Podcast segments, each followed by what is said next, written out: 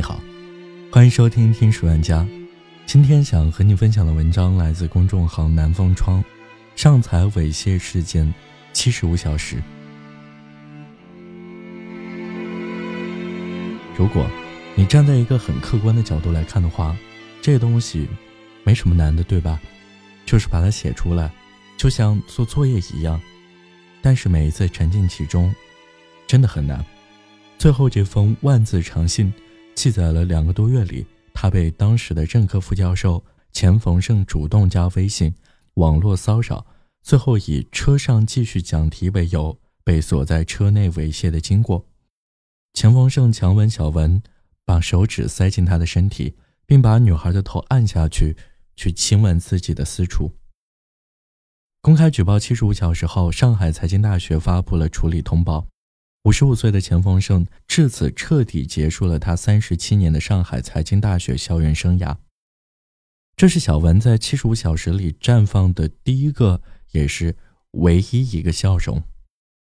过去三天多，他睡了几个小时，哭了很多次，眼睛下方一块铜钱大的乌黑，嘴唇上全是干皮。他没有换过衣服。期间。小文去了卢东高校派出所两次，在问询时超过十七个小时，独自面对警官。一次是配合调查，从十二月七号晚上六点到十二点半；一次去报案，从十二月八号晚上八点笔录到次日早晨七点。他反复向警方回忆，确认当晚发生的事实细节，做下最终的笔录。但小文两次去派出所的状态完全不一样。十二月六号晚六点，曝光钱逢正发出。小文从未预料到这封举报信会掀起那么大的波澜。当晚，小文的微博一夜涌入千万粉丝，数千条私信，其中有多位女性受害者向小文揭露钱逢正其他的性丑闻。最早可以追溯到二十多年前，最严重的则是在近年，有女学生为钱逢正流产。小文坐在房间里，整夜未眠。他不停的流泪，又忍不住不去看私信。原来这些事情早就发生过，他只是站出来的那个。当晚，钱丰盛给小文发微信，手机打了十多个电话，他都没有接。十二月七号一早，小文听到了敲门声，一个男人在门外叫他的名字，但对方显然不确定他住在哪一间，一间一间的敲，从远到近，又敲到了别家去。是谁？小文不知道。他的汗毛一下子立了起来，一个人缩在房间里不敢回应。他的父母连夜从老家赶上海，到的时候已经是这天早上。看见女儿在微信里说有人敲门，他们远远的守着女儿所住的大楼门口，盯着每一个进出的人，观察他们像不像坏人。但他们不敢告诉女儿，爸爸妈妈来了。给小文打电话的人不止钱逢胜。还有上海财经大学相关部门、上海卢东高校派出所的工作人员，但无论是谁，他都不接。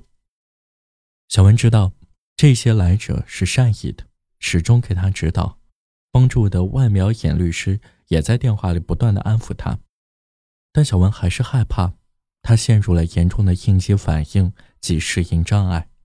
但他记得自己在进派出所之前，在志愿者的陪同下吃了一碗水饺。那是他那天吃的第一顿饭。吃完水饺后，他躲到了小店楼上的洗手间里，待了快二十分钟。我就想看看镜子里的自己，一直看看，不想出去。在这里，我是自己的一个人，出去就要面对很多人。第一个二十四小时，小文在愤怒、恐惧、病症中度过。但对于小文来说，这短暂又极其漫长的七十五小时，终于结束了。随后一个多小时的采访，他会突然一下子笑出声来，开心写在脸上。他开始跟记者诉说自己的理想。事发之后，钱凤生在哪呢？当晚，小文受记者所托向网友目征钱凤生的电话。随后不久，那个电话就连续呼叫了他。小文不知道钱凤生是如何拿到自己的电话的，但是他不想再与对方有任何私人瓜葛，没有接通。一位热心微博网友当晚给小文发送私信，定位显示钱丰盛当时在越南。南方窗记者先后多次拨打了钱丰盛的电话都没有接通，找不到钱丰盛在哪里。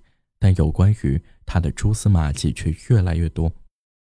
十二月六号当晚，上海财经大学会计学院大四学生小陶在朋友圈转发举报钱丰盛之后，说：“终于有人举报了，等很久了。”但很快，他收到了钱丰盛的微信消息：“撤一下。”小桃没有回复钱丰盛，并且把聊天记录截图发到了微博上和会计学院女生宿舍楼的全楼群聊里。小桃对于钱丰盛的反感是有源头的。而且他不是孤立。钱丰盛教授的一门高级财务会计是会计学院本科生大部分专业的必修课程。一个潜规则是，只有在期末前请他吃饭的班级，挂科率才会低一点。这个酒席被莫名其妙一届又一届的延续下来了。慢慢的，大部分同学们都以为吃这顿饭纯粹是为了老师和学生联络感情。这个请客吃饭的酒席就是。钱逢生骚扰女学生的温床。记者发现，在其他的一些场合上，钱逢生也会展现出其他的一面。他曾经入选过上海财经大学我心目中的好老师推荐语中写道：“老钱是为数不多能记住全班同学名字的老师。